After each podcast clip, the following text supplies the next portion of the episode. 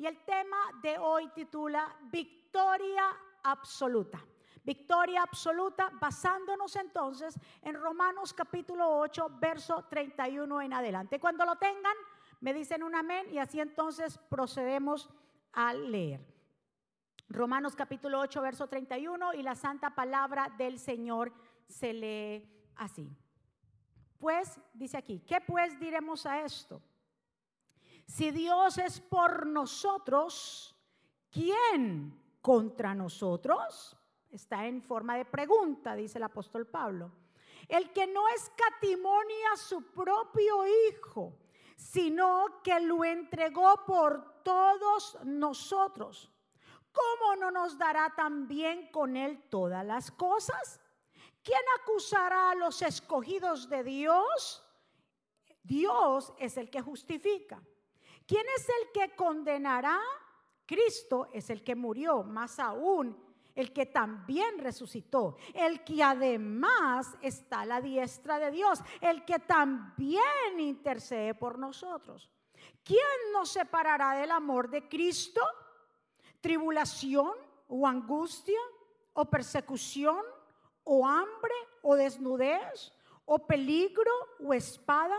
Como está escrito, por causa de ti somos muertos todo el tiempo somos como somos contados como ovejas de matadero. Antes en todas estas cosas, diga conmigo todas estas cosas. Somos más que vencedores por medio de aquel que nos amó. Por lo cual estoy seguro de que ni la muerte, ni la vida, ni los ángeles, ni principados, ni potestades, ni lo presente, ni lo porvenir, ni lo alto, ni lo profundo, ninguna, ni, ni ninguna otra cosa creada nos podrá separar del amor de Dios que es en Cristo Jesús, Señor nuestro. Denle un aplauso fuerte al Señor.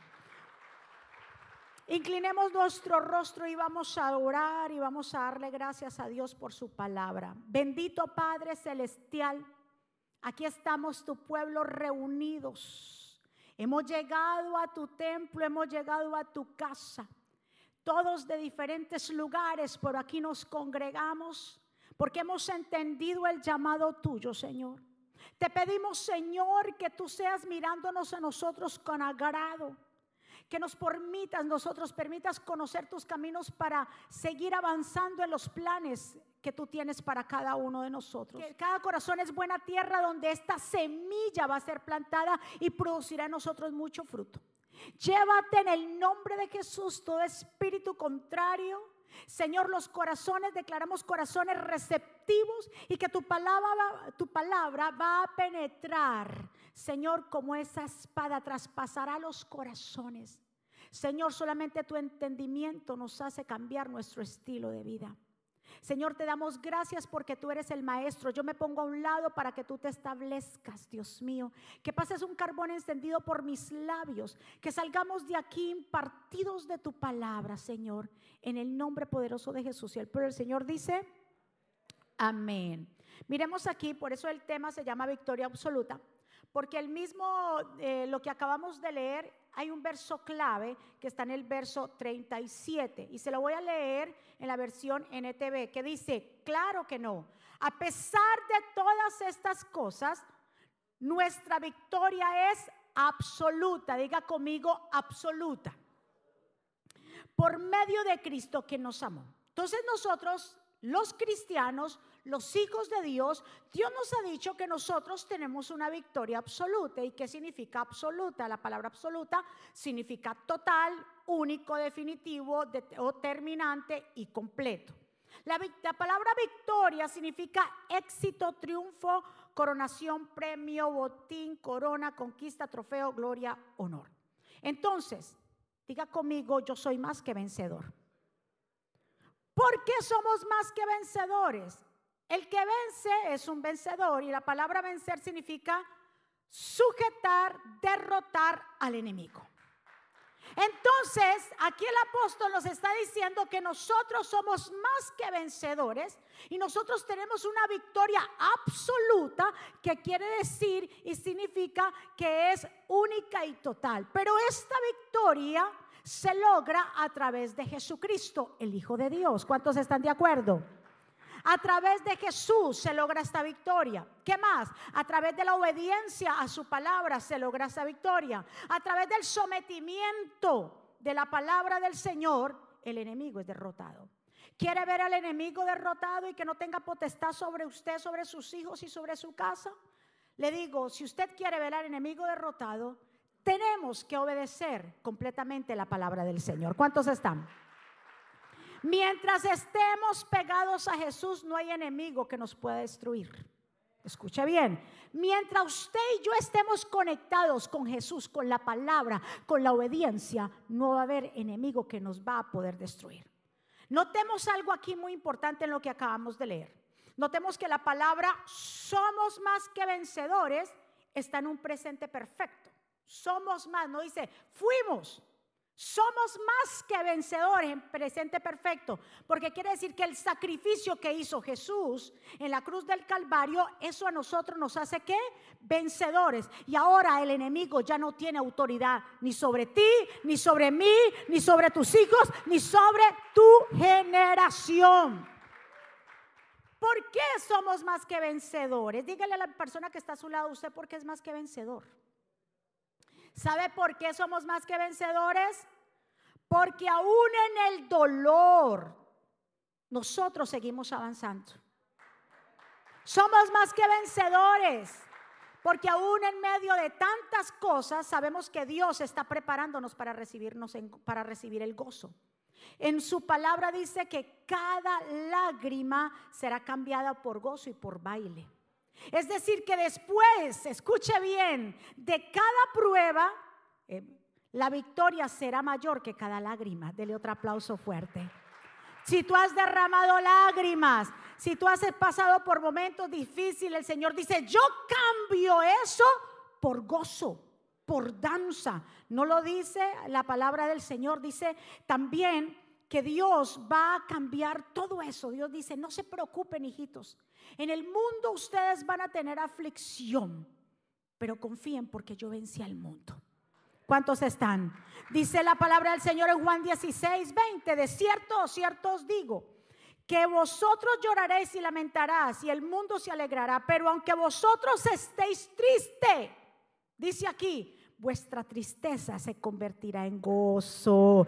Mire, aquí hay palabra de esperanza. Si has pasado por momentos difíciles, lágrimas, tristeza, el Señor te dice que todo eso se va a convertir en gozo. Qué palabra, qué esperanza para los hijos de Dios. Mire, bien claro, entendemos el gozo. Diga conmigo, yo tengo el gozo del Señor. ¿Cuándo hacemos, cuándo tenemos el gozo del Señor? Cuando caminamos con Él. Cuando hacemos lo que Dios nos ha mandado hacer. Cuando cuidamos de su viña. Dice la palabra del Señor que dice que el reino de los cielos es igual a un hombre que se iba a ir muy lejos, pero llamó a unos siervos y le dijo, yo les voy a dar parte, digamos, de lo que, que tengo para que usted lo multiplique, la parábola de los talentos. Dice que a uno le dio cuánto? Cinco, cinco, dos y uno. Y le dijo, bueno, y yo me voy. Cuando dice que de nuevo regresó aquel, ¿verdad que sí? El dueño de la viña o de, el dueño de lo que le habían entregado, dice bien claro que los llamó a cuentas. El, el que le dio cinco le dijo, aquí tienes otros cinco. O sea, lo multiplicó. y estamos hablando que el dueño representa a Jesús. ¿Qué cosas Dios nos ha entregado? Porque cuando Él venga, no le vamos a salir con excusa. El Señor quiere que lo que Él nos ha entregado, nosotros lo multipliquemos. Y dijo, bueno, aquí te, usted me dio cinco, entonces estos cinco, yo lo multiplica por otros cinco. ¿Y qué le dijo el Señor? Buen siervo fiel. ¿Verdad que sí? En lo poco fuiste fiel, en lo mucho te pondré. ¿Entra qué? Al gozo del Señor. Porque es que cuando nos multiplicamos, porque es que cuando hacemos lo que Dios nos ha mandado hacer, entramos al gozo. Y al que le dijo, el de dos, ¿y usted qué? El de dos, ¿qué hizo? También, usted me dio dos y yo le entrego otros dos, que ya son cuatro. Se lo multipliqué. ¿Qué le dijo el Señor? Ay, buen siervo fiel. En lo poco fuiste fiel, en lo mucho que te pondré, ¿entra qué? ¿Sabe por qué hay gente que ha perdido el gozo? A que usted no sabe. Porque hay gente que ha perdido el gozo de la salvación. ¿Sabe por qué? Porque simplemente no se han multiplicado. La multiplicación genera gozo en nuestra vida. Cuando avanzamos en la fe, cuando avanzamos en la esperanza, cuando avanzamos a predicar a otros, cuando avanzamos en lo que el Señor nos ha entregado y lo multiplicamos. Diga conmigo, hay gozo. Pero el que le entregó uno, pero escuche bien claro, porque hay una palabra clave cuando empieza la parábola y que le dijo el Señor, y a cada uno le dio conforme a su capacidad. Nadie le puede decir al Señor, ay, es que eso es mucho, eso es mucho para mí, ay, ¿cómo yo voy a hacer? Dios nunca nos va a entregar algo que para nosotros se va a volver una carga. ¿Cuántos están de acuerdo conmigo? Dice, Dios le dio a cada uno. Entonces el de cinco era porque era capaz de hacerlo con los cinco. Al de dos. Pero al de uno lo llamó. Le dijo, ¿y usted qué hizo con el uno? Porque entonces el uno era porque podía manejar uno. ¿Y qué le dijo él? No, como yo sé que tú eres siervo donde eh, tú, tú quieres tomar donde no cosechaste, que eres fuerte y que eres... Eh, entonces lo que yo hice fui y, hice un huequito y lo puse ahí, el talento, y lo puse ahí y lo escondí para que cuando tú llegaras tenga el uno. ¿Qué le dijo el Señor? No le dijo, venga, venga entra tu gozo. ¿Qué le dijo el Señor? Ah, porque él dice que él tuvo miedo. Diga conmigo, yo no voy a tener miedo. No, deje que, no dejes que el miedo entierre los talentos que Dios te ha entregado.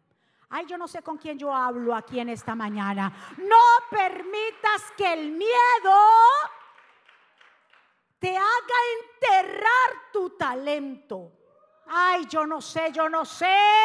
No dejes que el miedo te paralice de tal manera que no te multipliques. ¿Cuántos están? ¿Qué le dice el Señor? Respondiendo el Señor le dijo, siervo bueno Estamos leyendo. Ah, ¿qué le dijo? Siervo malo. ¿Y qué más? Negligente. Sabías que como yo ciego, donde ciego, donde no, o sea, ciego donde no sembré y recojo donde no esparcí. ¿Por qué no le diste mejor la planta a los banqueros para que se multiplicara? Hicieras aunque sea con los intereses, yo iba a ganar algo. ¿Qué le dijo el Señor? Ahora quítenle ese uno, ese unito que no se multiplicó, quítenselo y se lo den a quién. Al que tiene diez. ¿Sabe por qué? Porque al que tiene diez quiere decir que es un hombre de multiplicación. Diga conmigo, yo soy una mujer y un hombre de multiplicarme. Y no voy a permitir que el gozo mío se vaya por el miedo, por las vicisitudes, por los problemas, por cualquier otra cosa. ¿Cuántos están aquí? Muy bien. Ahora, muchos piensan, y aquí viene el error de mucha gente, porque muchos piensan que somos más que vencedores porque tiene que ver con una promesa de victoria tras victoria. Que todo tiene que salir bien. Que esto se trata de un ejercicio frecuente de ganar y siempre ganar y yo también voy a ganar y todo el tiempo ganar. No, Señor. De victoria en victoria quiere decir que aunque pasemos por momentos de dificultad, de hambre, de peligro, de cualquier dificultad, nosotros nos mantengamos firmes en la fe en Jesucristo. Tenemos que entender que somos peregrinos en esta tierra y que como peregrinos que vamos en este camino nos vamos a encontrar con fieras. Nos vamos a encontrar con valle de sombra de muerte. Nos vamos a encontrar con enfermedades, dificultades, decepciones, desilusiones, depresiones, ansiedades, angustias, tristezas. Pero ante todas estas cosas, diga conmigo, yo soy más que vencedor. Note esa parte ahí, somos más que vencedores, pero después dice, y le añade el apóstol, dice, por medio de aquel que nos amó por medio, usted y yo no somos más que vencedores por nuestras propias fuerzas, por nuestra propia sabiduría. Si hoy podemos estar parados, ¿es por quién? Por aquel que nos amó. ¿Quién nos ha amado tanto? Dios. Verso 34 dice, Cristo Jesús, somos nosotros más que vencedores por medio de aquel que nos amó que fue Cristo. Ahora, describe a Cristo de esta manera. Cristo Jesús es el que murió. Sí, más aún bien, también, segundo, que resucitó. Y al que además está a la diestra del Padre, el que también intercede por nosotros. Todas esas cosas las hace Cristo en nosotros. Y el apóstol Pablo aquí nos está diciendo que nada nos podrá separar del amor de Dios. ¿No acabamos de leer esto en Romanos 8? Dice, nada nos podrá separar del amor de Dios porque Cristo, ¿sabe por qué? Porque Cristo aún está vivo. Y si Cristo está vivo, no es un recuerdo que dice, ay, me acuerdo de la memoria de mi abuelo.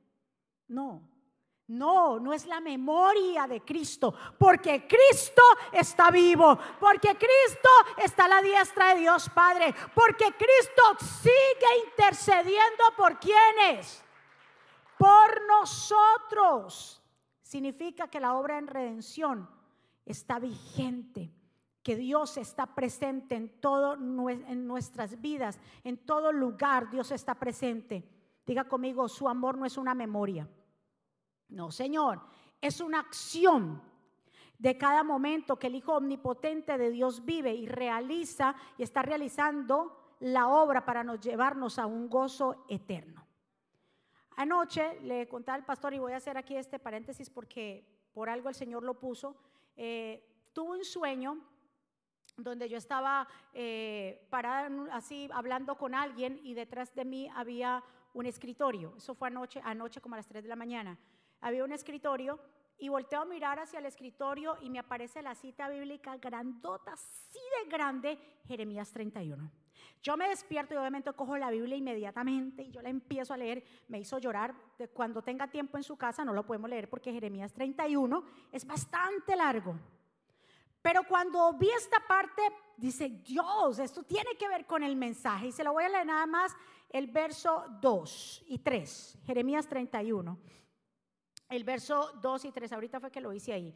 Los que sobrevivan de la destrucción venidera, encontrarán bendiciones aún en las tierras áridas. Escucha bien, los que sobrevivan de la destrucción venidera encontrarán bendiciones aún en la tierra árida, porque al pueblo de Israel le daré descanso.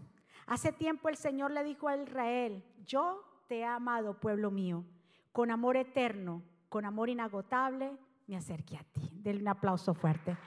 ¿Quién nos separará del amor de Dios? Dice aquí en Jeremías. Él nos ha amado con amor eterno. Él está vivo. Lucas 24, 5 dice, ¿por qué buscan entre los muertos al que está vivo? ¿Se acuerdan cuando las mujeres fueron el domingo en la mañana a buscar o a llevarle especies a Jesús? Cuando ellas llegaron, la piedra estaba movida. Ellas entraron, los lienzos estaban doblados, ellas se asustaron y cuando salieron de ahí se encontraron con dos ángeles que ellas se, arrodillaron porque les dio como susto y, y los ángeles le dicen, ¿por qué buscan al que está vivo entre los muertos?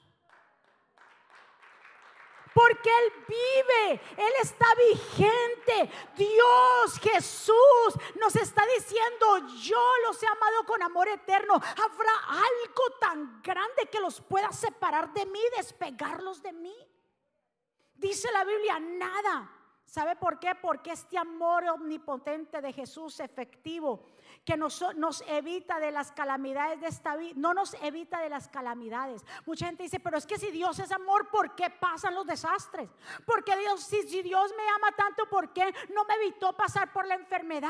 Porque si Dios me ama tanto, no hizo un milagro con mi hijo. ¿Por qué si Dios me ama tanto? Es que el amor de Dios no quiere decir que Él nos va a evitar las calamidades de esta vida, sino que nos va a llevar seguros al gozo eterno con Dios. ¿Sabes cuál es el secreto de ser más que vencedores? Cuando nosotros, cada uno de nosotros, comprendamos que nada, absolutamente nada nos puede separar del amor de Dios, te conviertes en un vencedor. Cuando lo entendemos de que el amor de Dios es tan grande, que Él me ama tanto y que sus planes son tan perfectos, que nada de estas cosas me podrán separar. Yo le voy a hacer una pregunta en esta mañana para que la reflexionemos juntos. ¿Qué situación o problema te está afectando de tal manera que te, te, has dejado, te ha dejado sin fuerzas para continuar?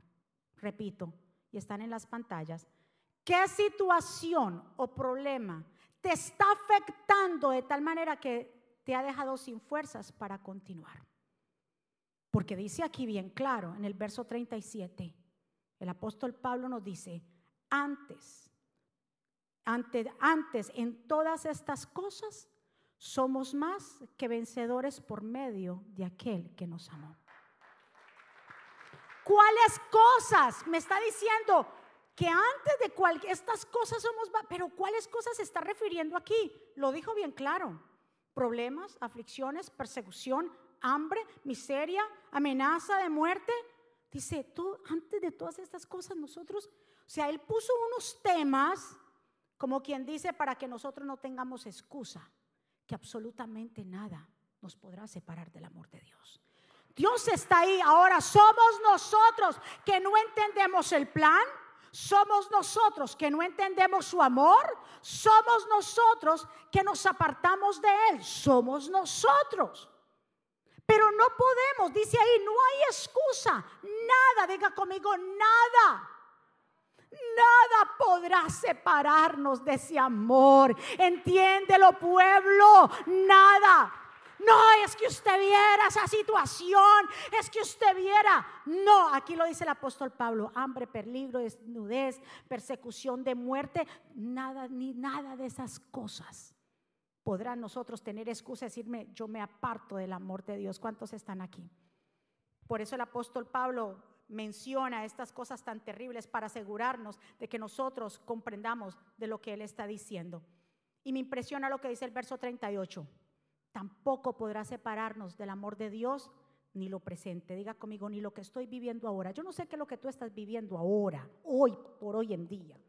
Pero dice que ni lo presente lo tuyo, sea, lo que estás viviendo aquí hoy, en tu casa, en tu trabajo, con lo que se está viviendo, con el virus, lo que sea.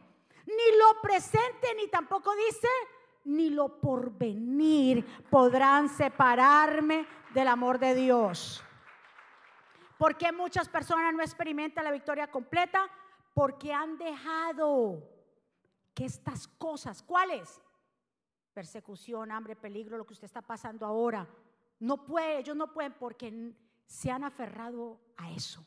Porque a mí, porque esto es que mire, que lo otro. Yo le invito que si usted quiere experimentar la victoria absoluta de Dios, comience a entender que el amor de Dios, que si lo tenemos a Él, lo tenemos todo el amor de Dios.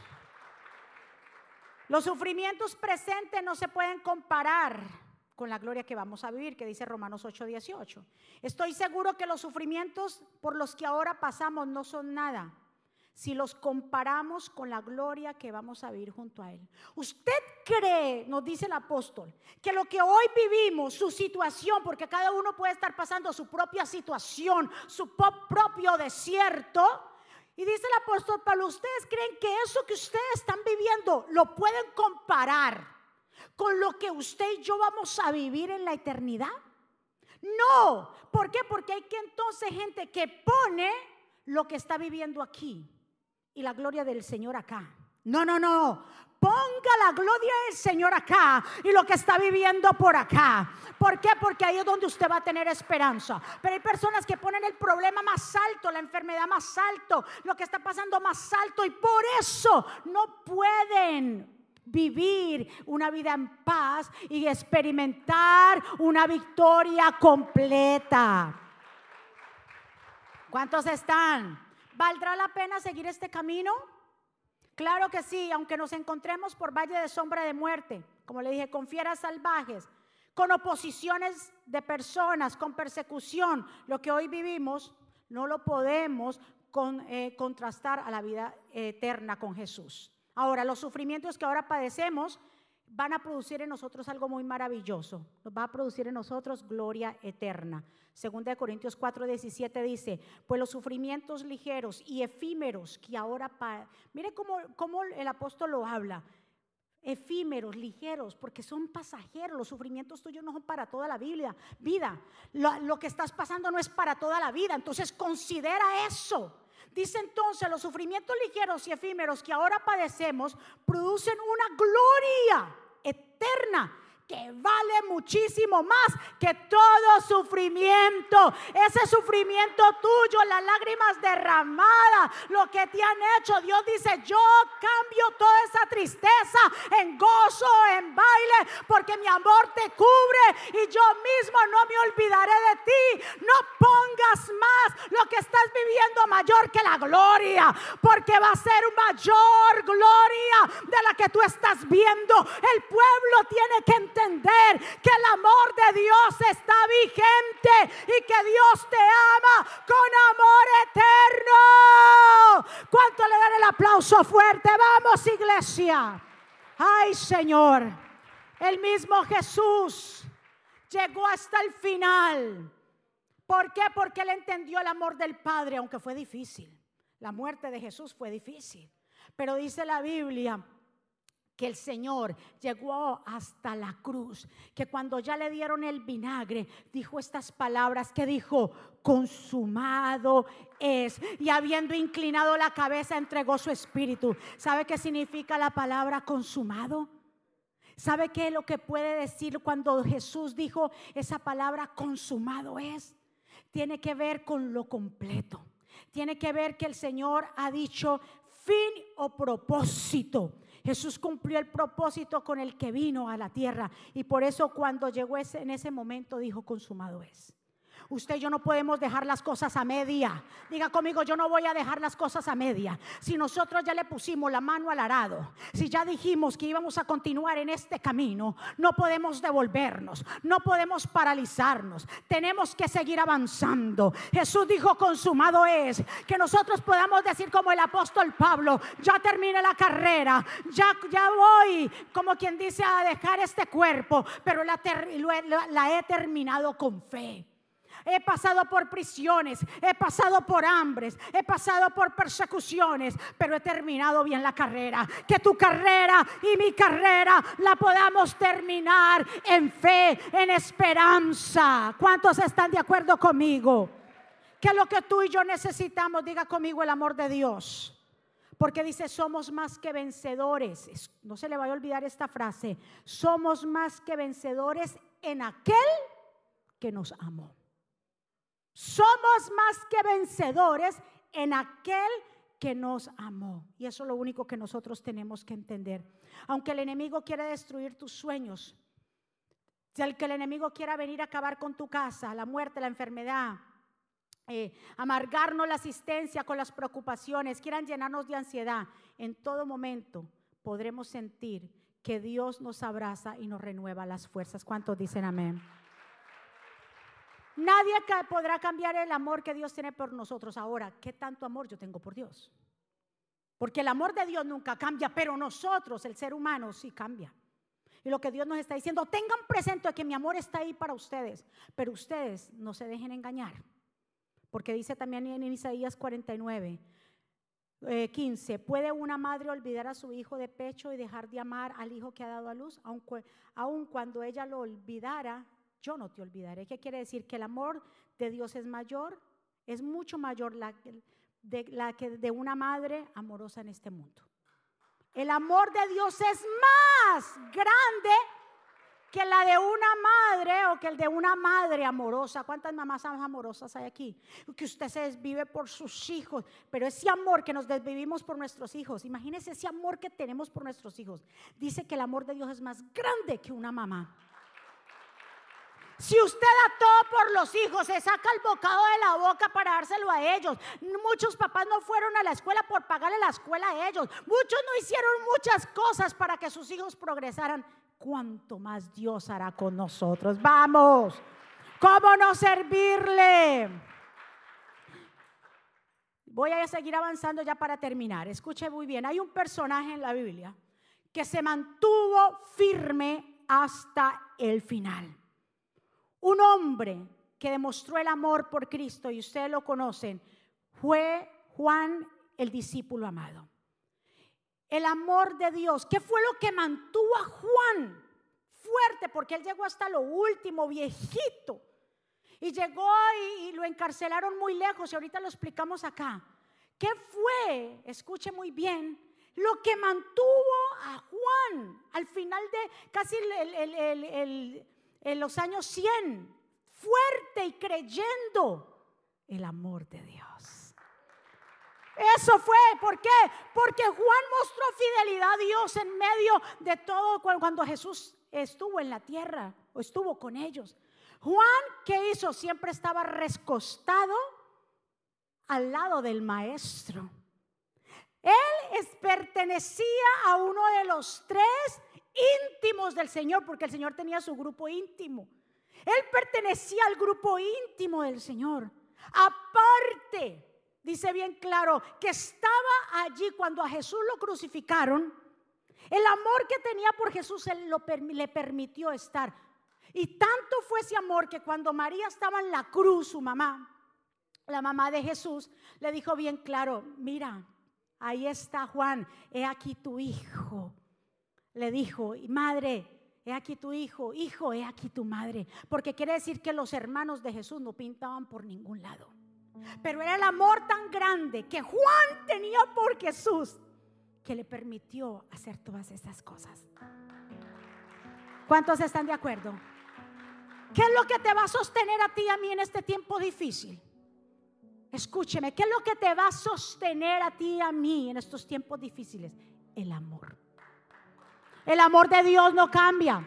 El amor de tu pareja puede cambiar y hoy te puede decir, ay, ya no te quiero, divorciémonos.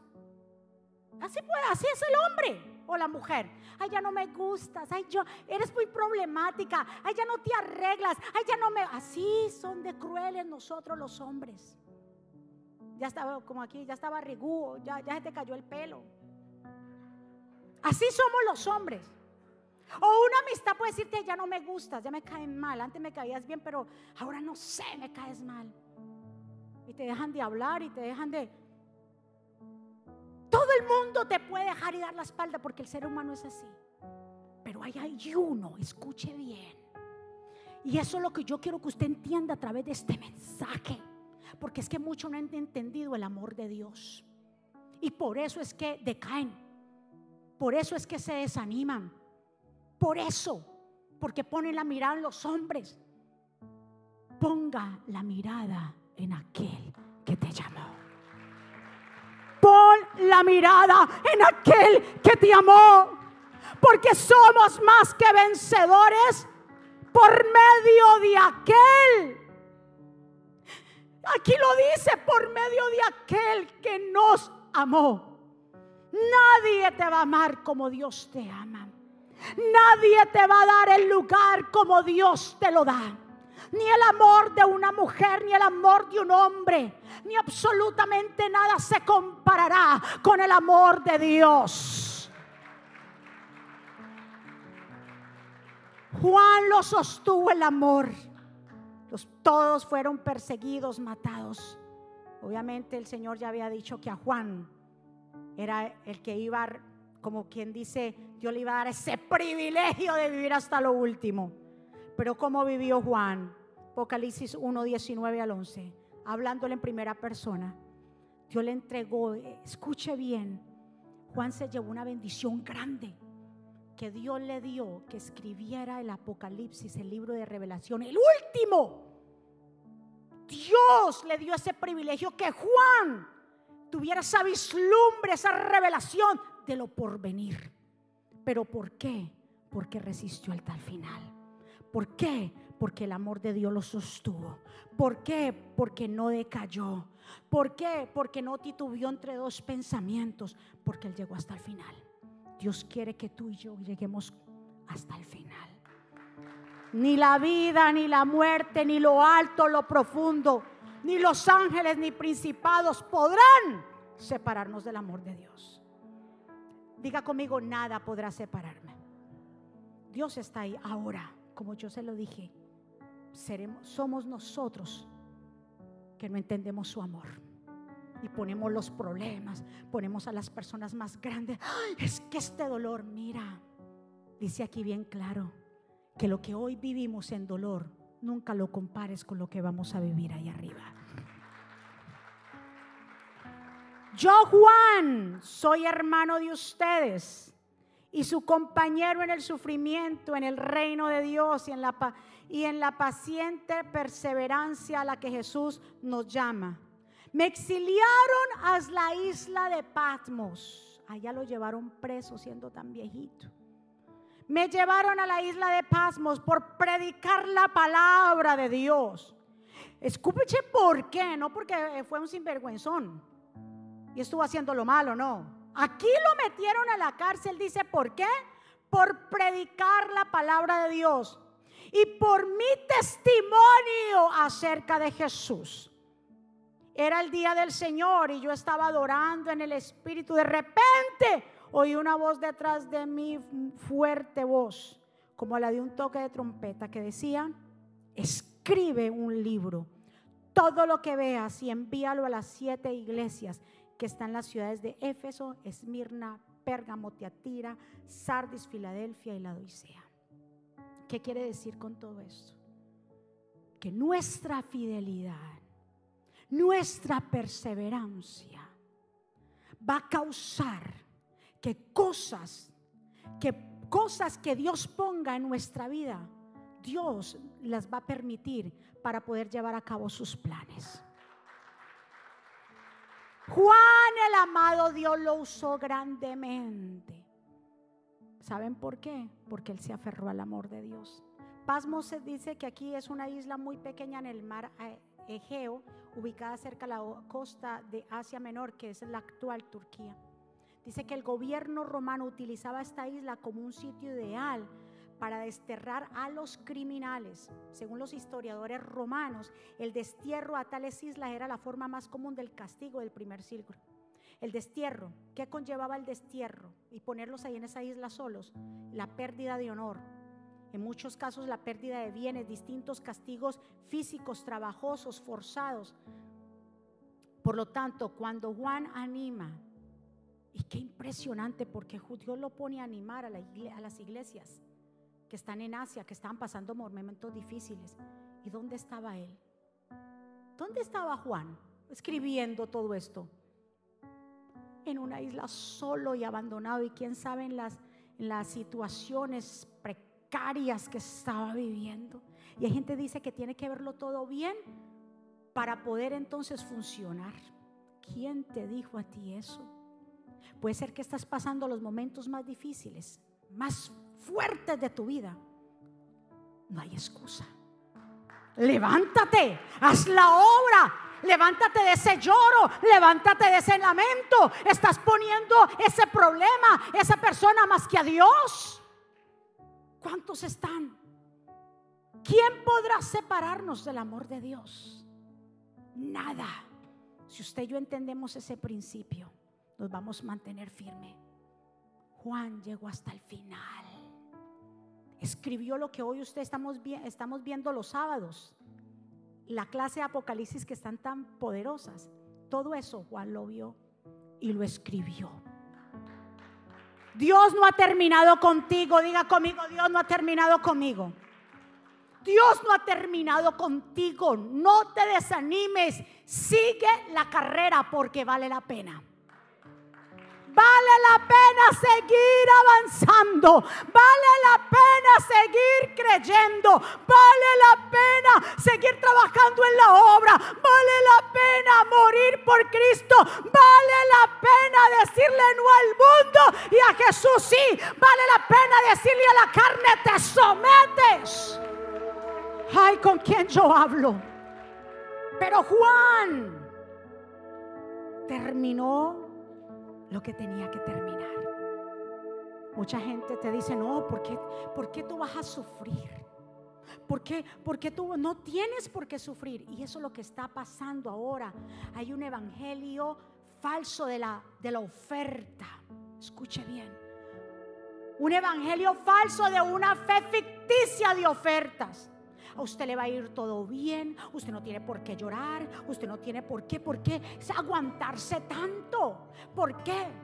Espérense. En el reino de los cielos se sufre, se llora. Sí, Señor. Pero por eso vamos a salir corriendo. En el reino de los cielos usted se va a encontrar con cada clase de personas que, lo van a injuriar, van a hablar mal de usted, lo van a señalar, le van a clavar el cuchillo, pero por eso usted y yo vamos a desistir de un amor tan grande. Por esas cosas usted y yo vamos a desistir cuando el reino de los cielos sufre violencia, pero solamente los violentos lo arrebatan. ¿Qué evangelio estamos creyendo usted y yo? Cuando Pedro estuvo con Jesús y Jesús dijo, ¿qué dicen los hombres? ¿Qué dicen que soy yo? Todos dicen que eres Elías, dicen que tú eres Juan Bautista, dices que uno de los profetas, pero ¿qué dijo Pedro? Pedro, ¿y tú? Dice, no, tú eres Cristo. Tú eres el Mesías, el Hijo del Dios viviente. Y el Señor que le dijo a Pedro, Pedro, eso no te lo reveló ni carne ni sangre. Toma las llaves, Pedro. Y entonces Jesús dice bien adelante que Jesús le dijo, bueno, nos vamos para Jerusalén, alístese en los cinturones, estoy parafraseando, alístese porque nos vamos ahora sí. Y allá les digo que la cosa no va a ser fácil. Allá yo voy a padecer y ustedes también. Allá me van a matar, pero sí les digo que también voy a resucitar. ¿Qué hizo? Escucha bien. Cuando Pedro escuchó eso, Dice bien claro que Pedro le dijo hacia el Señor. Lo llamó aparte. Escuche bien lo que yo le estoy diciendo. Lo llamó aparte de todos los discípulos. Le dijo, véngase. Le dijo, ¿usted por qué? No diga esas cosas, Señor. Le pegó un regaño. Dice, en la Reina Valera dice, le reconvino. Pero en realidad lo que hizo fue darle un regaño al Señor. Lo llamó aparte. Hay gente que te va a llamar aparte y te va a decir, ay no, salte de ahí porque, oye, vos no te toman en cuenta. Salte de ahí porque usted no tiene por qué sufrir eso. Ay, pobrecita. Ay, pobrecito. Váyase, ese jefe suyo. Salga de esa empresa. No tienes por qué sufrir. Salga. Te pueden incluso llamar a tomarte un cafecito. Y decirte, ¿Y cómo te va en tu vida? No, imagínate que es. Ay, no. ¿Cómo se tú? Tú tan inteligente. Cuando Pedro le dijo eso a Jesús y reprendió a Jesús, imagina reprender al mismo Dios. Dice bien claro que el Señor lo miró a Pedro y se dirigió a Pedro y le dijo, ¿qué? Aléjate de mí, Satanás representas una amenaza para mí. Aléjate, apártate, porque tú ves las cosas desde el punto de vista de los hombres, del humano, pero no lo estás viendo desde el punto de vista de Dios.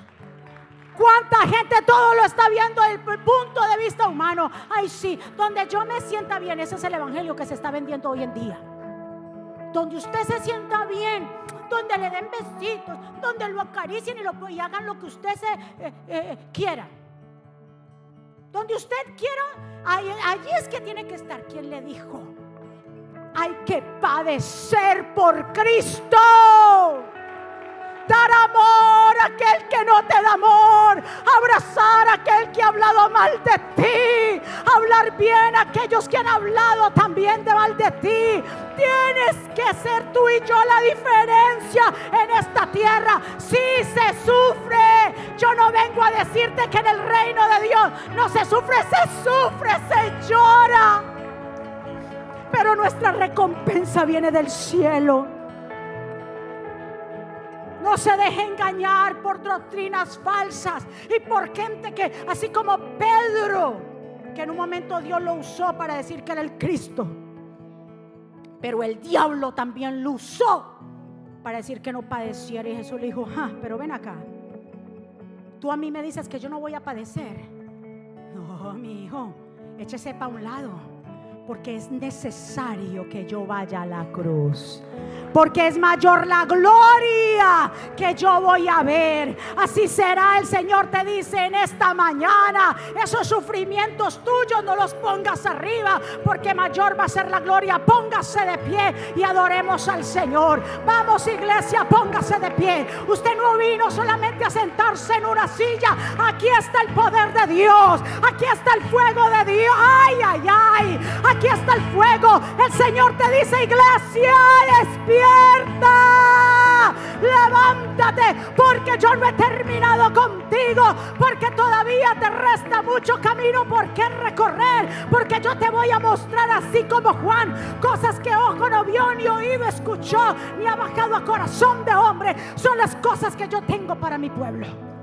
Pero tienes que permanecer, tenemos que permanecer firmes hasta el final. ¿Cuántos están de acuerdo conmigo? Adoremos al Señor.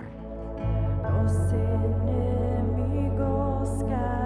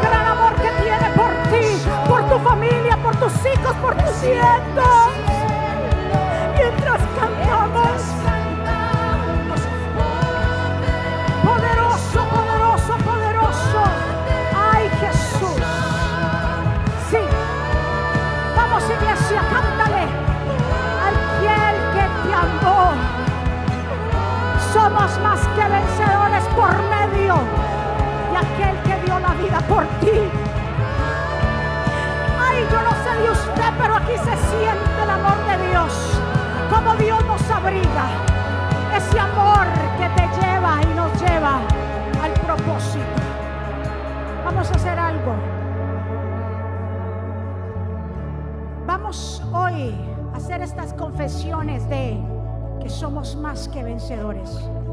Al final usted se la puede llevar, están en, en el lobby solamente por todos los lugares para que no haya aglomeración, se coge una hojita y se la lleva. Pero juntos vamos a leerlas, se las vamos a poner en las pantallas, basado en lo que acabamos de leer en Romanos 8:37. Vamos a decirlo a la una, a las dos y a las tres.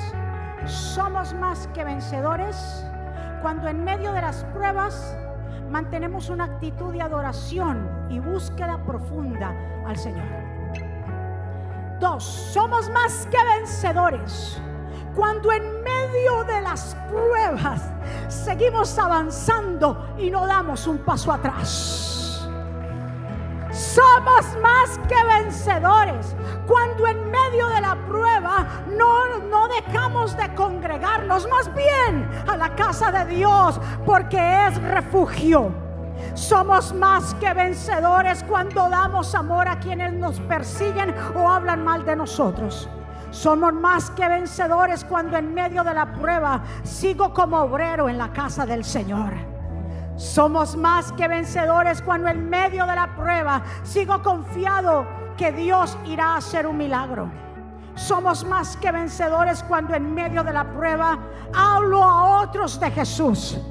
Somos más que vencedores cuando no esperamos resultados, sino que los provocamos. Somos más que vencedores cuando hemos tropezado, pero no nos volvemos a levantar. Dice aquí, nos volvemos a levantar con más ánimo y fuerza. Somos más que vencedores cuando en medio del desierto seguimos produciendo frutos. Dale un aplauso fuerte al Señor. Y recuerda que todo lo puedo en Cristo que me fortalece. Vamos, poderoso.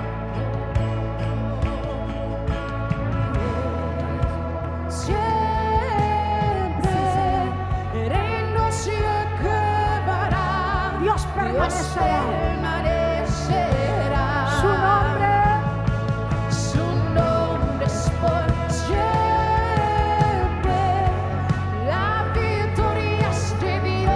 tormenta silenció. vamos iglesia, su nombre, el amor de Dios es Su por siempre.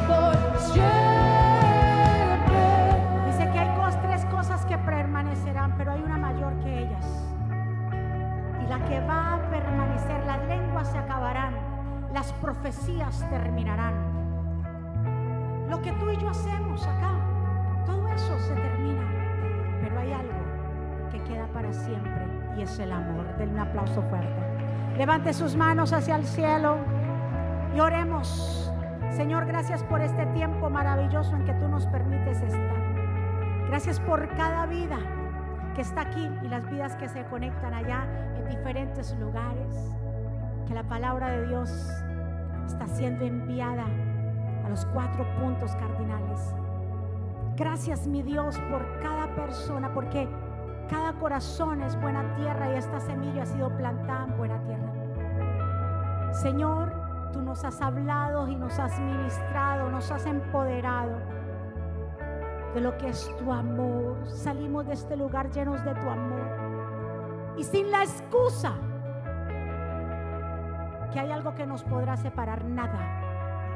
Nada nos podrá separar. Nosotros nos vamos a mantener firmes, fuertes, Nos vamos a mantener pegados a ti en el fuego.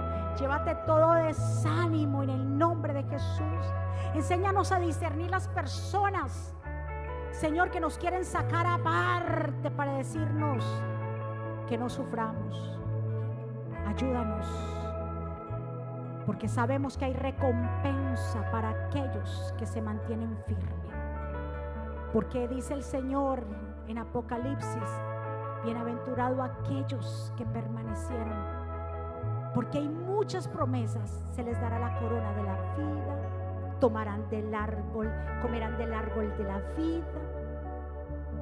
Serán unas columnas en el templo de Dios. Vemos que Dios recompensa a sus fieles. Si hay alguien aquí o tal vez alguien allá que desea hacer una oración de fe, que desean abrir el corazón a Jesús, porque Jesús, Dios no es religión, Dios es amor. Y Dios dice que Él no quiere que nadie se pierda, Él quiere alcanzar a todos. Pero para eso se necesita dar ese paso de fe, de creerle. Si alguien que se quiera reconciliar con Dios o abrir el corazón a Jesús, que repita conmigo esta oración. Señor Jesús, yo te doy gracias por mi vida. Te pido perdón por mis pecados. Señor, te entrego mi vida y mi corazón. Reconozco que soy pecador y que te necesito. Reconozco que tú eres el Hijo de Dios, que eres el Mesías. Perdóname, ayúdame, enséñame. Señor, quiero hacer tu santa y perfecta voluntad. Yo me pongo aparte para que tú te establezcas en mi vida, Señor. Gracias por tu gran amor y gracias por lo que hiciste en la cruz. Señor, escribe mi nombre en el libro de la vida, en el nombre de Jesús. Amén. Den un aplauso fuerte. Vamos, ¿quién vive? Y a su nombre. ¿Cuántos recibieron ese mensaje de poder? Vamos. ¿Cuántos nos vamos ya con la mentalidad que nada ni nadie nos podrá separar del amor de Dios? ¿Verdad que no? Ni lo que estamos viendo, ni lo presente, ni lo porque lo que venga. Nunca nos podrá separar. Vamos a despedirnos y vamos a darle gracias a papá por este momento tan maravilloso de estar en su casa, de poder adorarlo y exaltarlo y poder que usted salga de su casa cada vez que se necesita el domingo que lo hemos tomado como el primer día de la semana para venir a adorar a Dios. Sé que esta semana va a ser una semana de mucha bendición. Sé que Dios va a glorificarse en sus vidas y va a haber milagros poderosos en su casa. Levante su mano. Señor, gracias por este momento en que tú nos permites estar acá. Sellamos cada palabra en cada corazón. Señor, declaramos una semana bendecida, prosperada, de cielos abiertos, buenas noticias. Señor, que tu pueblo tome esta palabra y camine, que el enemigo no se la robe, sino que dé mucho fruto. Gracias porque aquí son carbones encendidos, fuerza. Aquí se siente el amor de Jesús. Porque donde dos o tres estén reunidos en su nombre, ahí Él está. Gracias Dios. Pueblo del Señor, que Jehová te bendiga y te guarde. Que Jehová haga resplandecer su rostro sobre ti y tenga de ti misericordia. Que Jehová alce sobre ti su rostro y ponga en ti paz. Escucha bien, pueblo. Y termino con estas palabras. Vivan en gozo. Sigan creciendo hasta alcanzar la madurez Anímense los unos a los otros, vivan en paz y armonía. Entonces el Dios de amor y paz estará con ustedes. Que la gracia del Señor Jesucristo, el amor de Dios y la comunión del Espíritu Santo sea con todos ustedes. Dios me los bendiga, Dios me los guarde. Saludados los unos a los otros. Muchas bendiciones, les amamos.